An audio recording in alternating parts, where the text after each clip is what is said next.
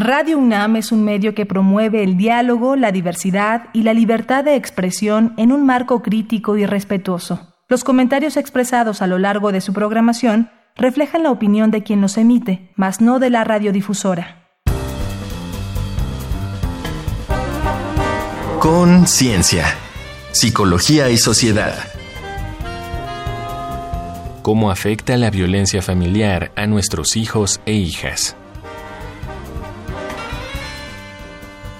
Bienvenidos, bienvenidas. Estamos en Conciencia, Psicología y Sociedad, aquí en Radio UNAM, donde transmitimos a través del 96.1 de FM, en este que es el espacio radiofónico de la Facultad de Psicología, en el que abordamos temas con ese enfoque, temas de interés general.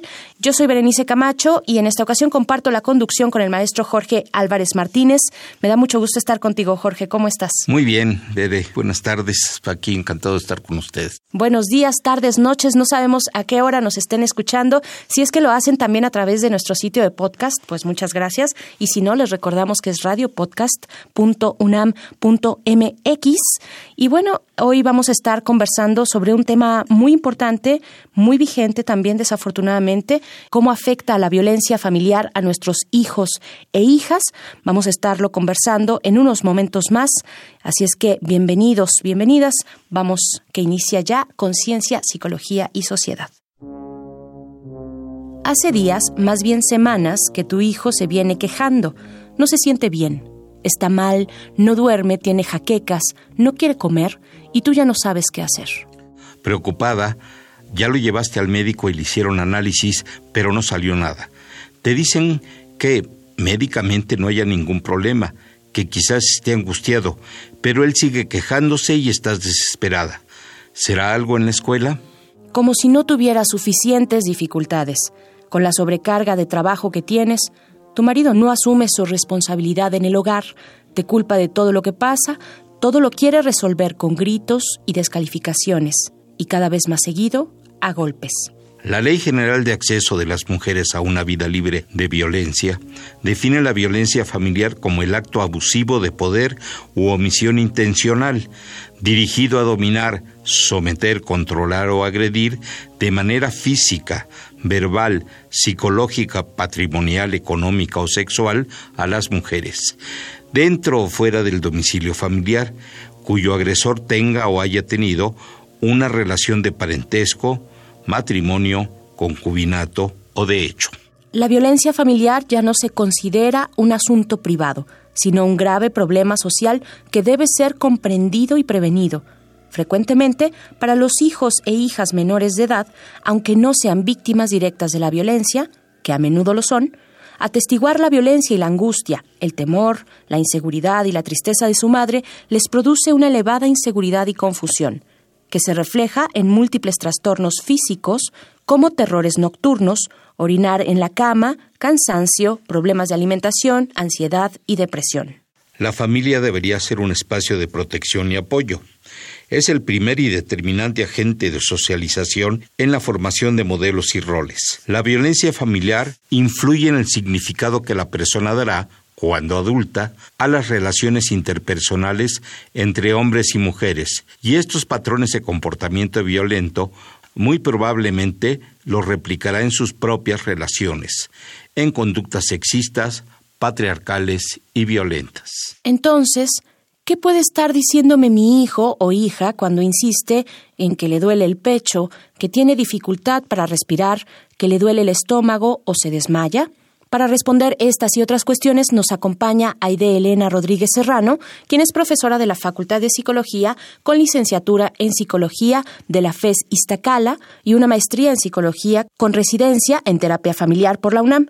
Cuenta, entre otros estudios, con la especialidad en sexología educativa y un diplomado en violencia familiar y derechos humanos.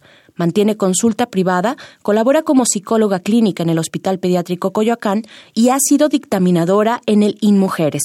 Además de haber sido docente en temas de género, sexualidad y adicciones en distintas instituciones. Y pues te damos la bienvenida, maestra Aide Elena Rodríguez. ¿Cómo estás? Buenos días, buenas tardes. Hola, gracias. Es un placer para mí estar con ustedes. Buenos días, buenas tardes, buenas noches a la hora que nos estén escuchando. Gracias por la invitación. Al contrario, gracias a ti por estar aquí, maestra Aide Elena. Pues preguntarte primero cuando nuestra hija, nuestro hijo insiste en que se siente mal. Ya hicimos en esta introducción un listado de posibles síntomas o padecimientos, pues, o estas quejas que puede tener nuestro hijo o hija. Lo hace, y es una pregunta obviamente retórica, o no tal vez, lo hace para llamar nuestra atención? ¿Cuál es el riesgo de ignorar estos síntomas? Fíjate que esto que mencionas es bien importante, Berenice, porque a veces lo podemos poner como una forma como muy simple, ¿no? De es que lo hace para llamar la atención o porque no quiere hacer las cosas. Y a veces dejamos de prestarle atención a lo que llega a estar pasando en la casa. Y lo que yo he encontrado es que si como adultos a veces tenemos la dificultad para poder expresar lo que sentimos, pues en un niño, una niña o un adolescente, pues llegamos a tener más esta dificultad de que puedan decirnos, ¿no? Con palabras mamá, papá, estoy asustada, estoy asustado, me preocupa esto. Y a veces les pedimos que actúen como adultos cuando todavía no tienen los recursos suficientes para hacerlo y entonces lo manifiestan a través de dolores, ¿no? Empiezan a somatizar aquello que está pasando en casa y a veces tienen la dificultad de también a quién se lo comentamos. Ah, claro.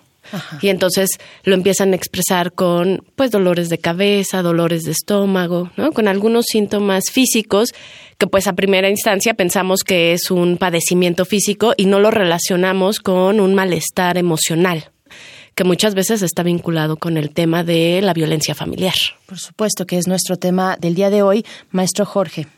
Ya nos describiste algunos síntomas de lo que sucede en esta situación de riesgo que tenemos. Sin embargo, debe de haber algo más allá de estrictamente lo sintomatológico, lo, visible en algún momento, algo más social, algo más familiar, algo más del entorno que se ve afectado por todo esto. Sí, fíjate que esto que dices, Jorge, también llega a suceder. no es una cuestión de que solo les afecte en la parte física, sino que afecta en todas las esferas en las que está involucrado el niño, la niña, el adolescente, ¿no? La familia. ¿Por qué? Pues porque empieza a faltar a la escuela. Son estas situaciones de dolores constantes en donde también a veces la familia ya no les cree, piensan que lo están inventando. Y los dolores físicos se llegan a presentar con mayor frecuencia y esto nos dificulta a veces poder entender qué es lo que está sucediendo. Entonces les afecta en la parte educativa, afecta en la parte de la salud, en la parte también familiar y en las relaciones sociales. ¿no? Por eso la violencia familiar en realidad es un problema no solo social, sino también de salud pública. Yo considero que también ya es un problema en el ámbito educativo, pero en el ámbito de la educación formal, no solo de la educación informal claro. Pues seguimos en esta conversación con la maestra Aidelena Rodríguez. Vamos a hacer una pequeña pausa. Estamos hablando de, pues precisamente, cómo afecta la violencia familiar a nuestros hijos e hijas. Les invitamos a hacer una pausa y escuchar lo que nuestra compañera Alejandra Mireles, pues pudo recoger un testimonio, el testimonio de una mujer, de una madre que ha sido víctima de violencia familiar. Vamos a escuchar y volvemos a Conciencia, Psicología y Sociedad. Testimonio. Esta semana en Conciencia, Psicología y Sociedad tenemos el testimonio de Luz de 38 años. Escuchémosla. ¿Cómo ha sido reconocer que los dolores de cabeza, la tristeza y el enojo de tu hijo han sido consecuencias de la violencia familiar? Ha sido complicado, ha sido doloroso porque en primera pensé que mi hijo tenía un problema neurológico. Fuimos a dar al neurólogo, lo sometieron a unas pruebas que no fueron desagradables, pero nos ayudaron a entender qué era lo que pasaba.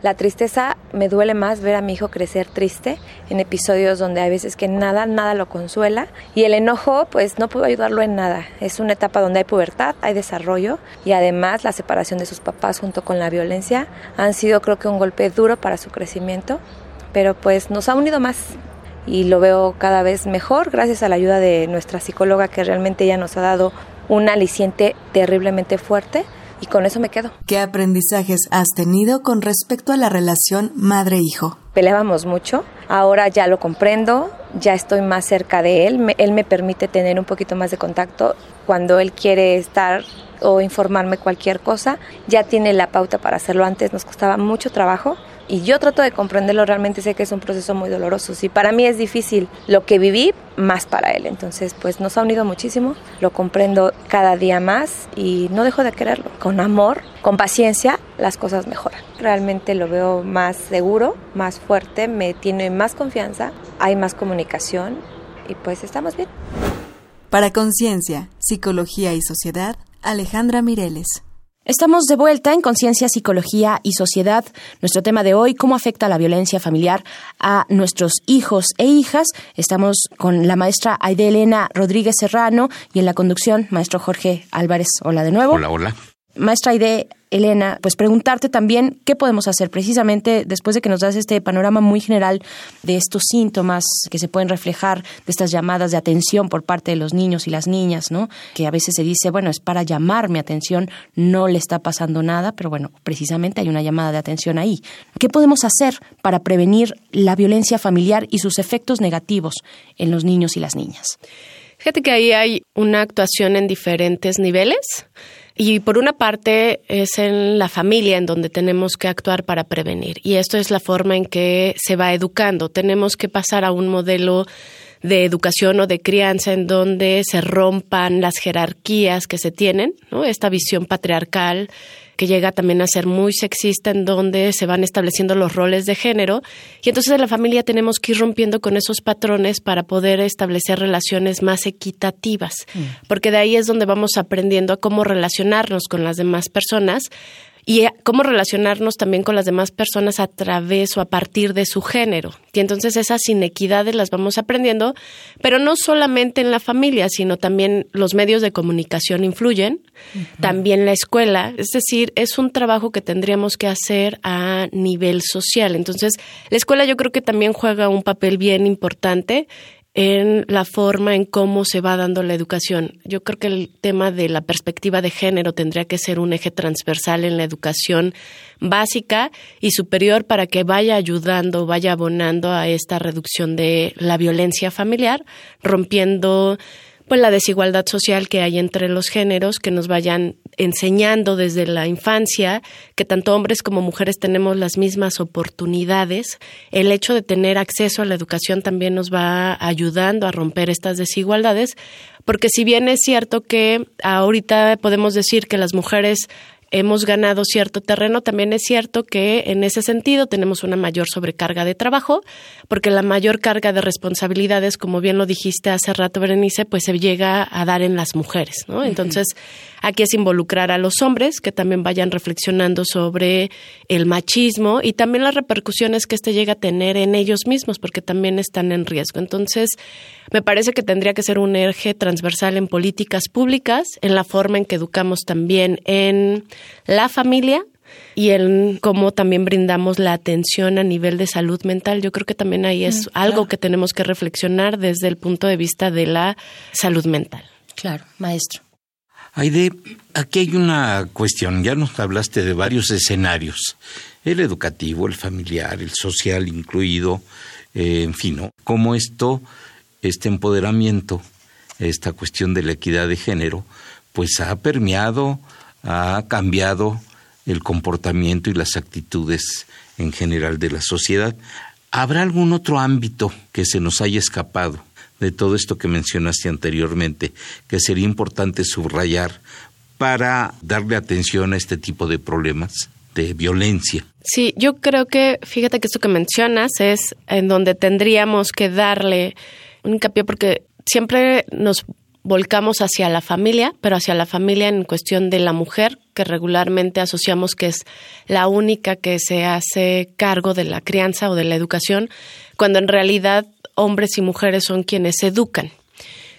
Entonces, ¿dónde tendríamos que hacer un mayor hincapié? Es en, en las escuelas, porque el, el profesorado influye muchísimo. Hay algo que se llama ahora coeducación, que es en España, por ejemplo, en algunas instituciones lo llevan a cabo y es precisamente romper estos modelos de género, estos estereotipos de género, en donde a las niñas y a las niños se les permite participar en las mismas actividades. Regularmente escuchamos, por ejemplo, aquí en las escuelas, en donde ciertas actividades están divididas de acuerdo al género. Si son niñas, tienen que jugar ciertas actividades, si son niños, tienen que realizar ciertas actividades. Y entonces eso es algo que tenemos que ir rompiendo. Y la escuela es una institución fundamental para poder realizar estos cambios. Yo creo que desde el kinder es algo que tendríamos que empezar a trabajar para ir rompiendo con estos estereotipos ¿no? y estas desigualdades en cuestión de educación. Claro, bueno, les invitamos a hacer una pausa. Vamos a escuchar pues precisamente algunos datos que complementan nuestra conversación de hoy sobre la violencia familiar y cómo afecta a los niños y las niñas. Estamos conversando con la maestra Aidelena Rodríguez. Vamos a escuchar un dato que deja huella y volvemos. Dato que deja huella. La prevalencia de violencia ejercida por la pareja actual o la última indica la proporción de mujeres que experimentaron al menos una situación de violencia de cualquier tipo, emocional, económica, física o sexual respecto del total. Conforme datos de la Encuesta Nacional sobre la Dinámica de las Relaciones en los Hogares, en DIRE 2016, 44% de las mujeres de 15 años y más ha enfrentado violencia por parte de su pareja, 19.1 millones. En 64% de estos casos se trató de violencia severa o muy severa, dos grupos que presentan mayores incidencias de ideación e intento suicida. Conforme la Endire 2011, entre 32 y 33% de las mujeres unidas o separadas fueron testigos de violencia física durante su infancia entre las personas adultas que las cuidaban, una forma de violencia emocional. Este porcentaje había aumentado frente al reportado en las encuestas de 2006 con 27% y 2003 con 24%. En 2005, Sternberg y otros realizaron un megaanálisis con datos de múltiples estudios para examinar los efectos del tipo de violencia familiar, edad y género en problemas de comportamiento infantil. Los niños que a un tiempo experimentaron violencia familiar como testigos y víctimas directas estaban en mayor riesgo que aquellos que la sufrieron solo como testigos o víctimas, y los testigos de violencia presentaban un riesgo similar al de las víctimas. Los testigos de violencia tuvieron 107% mayor probabilidad de problemas de internalización que sus contrapartes sin violencia. Es importante destacar la resiliencia infantil. Pese al aumento en el riesgo, más de la mitad de los niños no presentó problemas de conducta clínicamente significativos, incluso entre aquellos que fueron a la vez testigos y víctimas de violencia. Ya estamos de vuelta después de escuchar estos datos importantes sobre, bueno, también una encuesta que no hay que perder de vista, la encuesta nacional sobre la dinámica de las relaciones en los hogares, la ENDIRE. Y pues bueno, conversamos con la maestra Aide Elena Rodríguez Serrano. Maestra, quiero preguntarte, bueno, pensemos, estamos pensando, por supuesto, en mujeres que tienen este contexto de violencia familiar. ¿Cuándo es preciso, cuándo es necesario que se debe observar y detectar para acudir a, ayuda profesional, a buscar ayuda para sus hijos o sus hijas? Es escuchar mucho lo que les está pasando y sobre todo cuando les han llevado en varias ocasiones a los servicios médicos y les dicen que no hay nada físico. Mm. Ahí es cuando debemos preguntarnos qué está sucediendo. Porque a veces asociamos la violencia familiar con una violencia física que es más visible y difícilmente la llegamos a asociar con la violencia psicológica, la violencia verbal que esta es una de las violencias que se presenta con mayor frecuencia y es la que mayor dificultad nos cuesta poderla identificar. A veces las familias no lo identifican porque lo tienen normalizado. Y los niños y las niñas son, en terapia familiar le decimos, son como el síntoma de la familia, son quienes nos invitan a que hagamos este cambio. Entonces, cuando empecemos a identificar que está presentando varios síntomas físicos y que los médicos o las médicas nos dicen no hay nada físico, ahí es momento de poder acudir a que se reciba atención. Psicológica, no solo para el menor, porque a veces se piensa que, ah, bueno, pues como él o ella son quienes están presentando los síntomas, le llevamos a que reciba atención. Aquí yo más bien haría una invitación a que se reciba una atención familiar mm. entre la madre y los hijos y las hijas. También aquí tendríamos que diferenciar entre los tipos de violencia para poder determinar si quien está ejerciendo la violencia tiene que tomar la terapia con ellos o bien dirigirse a alguna otra institución. Hacerlo por separado. Exacto. de Elena, aquí para cerrar este tercer bloque, estamos hablando de atención psicológica y tú manejas un modelo, terapia familiar feminista. ¿Hay alguna diferencia entre este modelo terapéutico familiar y otros modelos de terapia de familia o de terapia de grupo que tú nos puedas decir? Esta es la diferencia entre esta terapia familiar feminista y los otros. Sí, hay un manejo distinto de las problemáticas que se llegan a presentar en las familias, sobre todo hablando de lo que es violencia familiar, de este modelo de terapia familiar feminista en comparación con los otros modelos de terapia familiar o grupal. ¿Cuáles?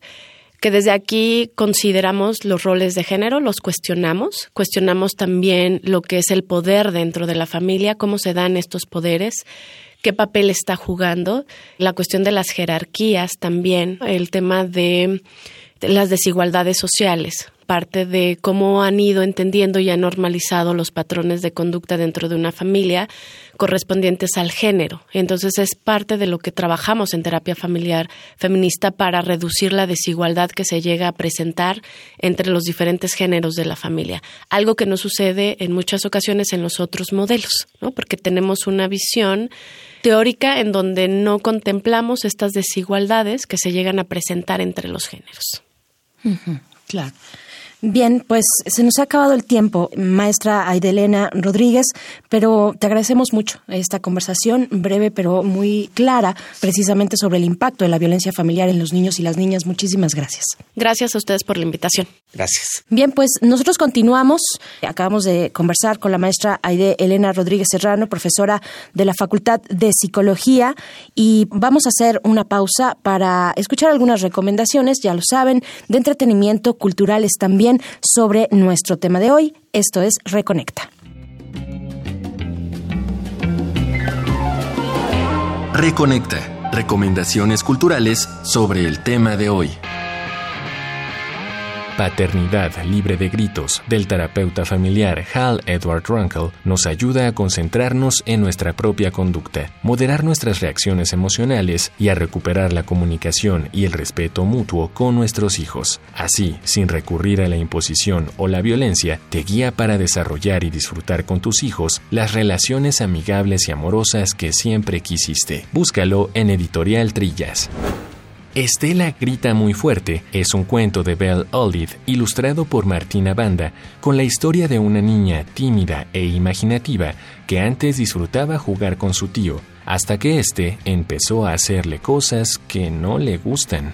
Por fortuna, Conchita, su maestra, le enseña un buen truco cuando alguien quiera hacerte daño, Estela grita muy fuerte. Un libro ideal para que niñas y niños aprendan a alzar la voz ante el abuso. Búscalo en Editorial Fineo o descárgalo sin costo en Internet. ¿Eres fan del cine conciencia? Es tiempo de las recomendaciones cinematográficas.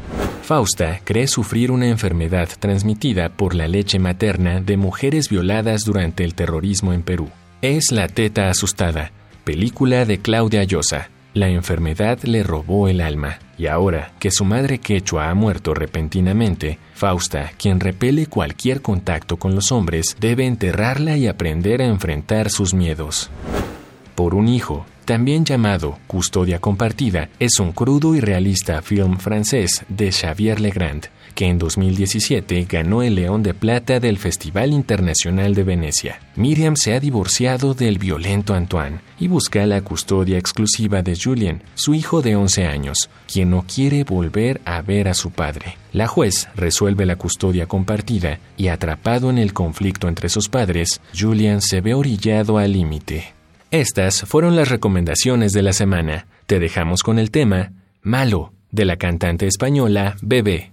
Pareciste una noche fría, un olor a tabaco sucio y a ginebra. El miedo ya me recorría mientras cruzaba los deditos tras la puerta. Tu carita de niño guapo se la ha ido comiendo el tiempo por tu vena.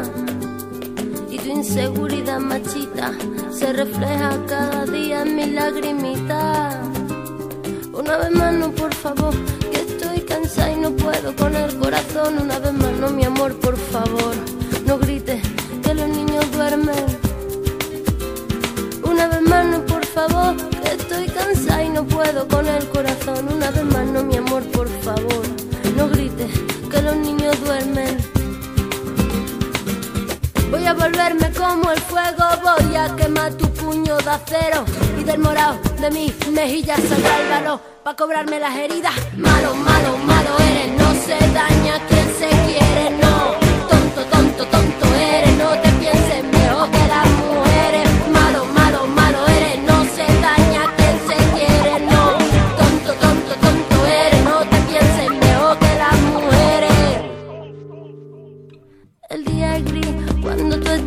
sol vuelve a salir cuando te vas.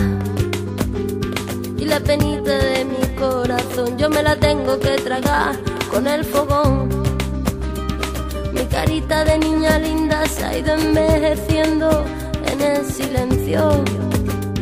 Cada vez que me dices puta, se hace tu cerebro más pequeño. Una vez más, no, por favor, estoy cansada y no puedo con el corazón. Una vez más, no, mi amor, por favor, no grites que los niños duermen.